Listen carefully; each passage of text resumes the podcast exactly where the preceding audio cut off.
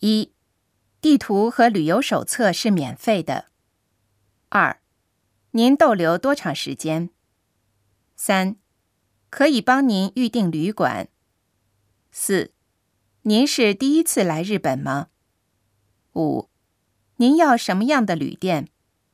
六、费用里包含早餐和晚餐。七、这里写着注意事项。八、这个旅店十点关门。九、这是一个人的费用。十、这些是一宿八千日元以内的旅店。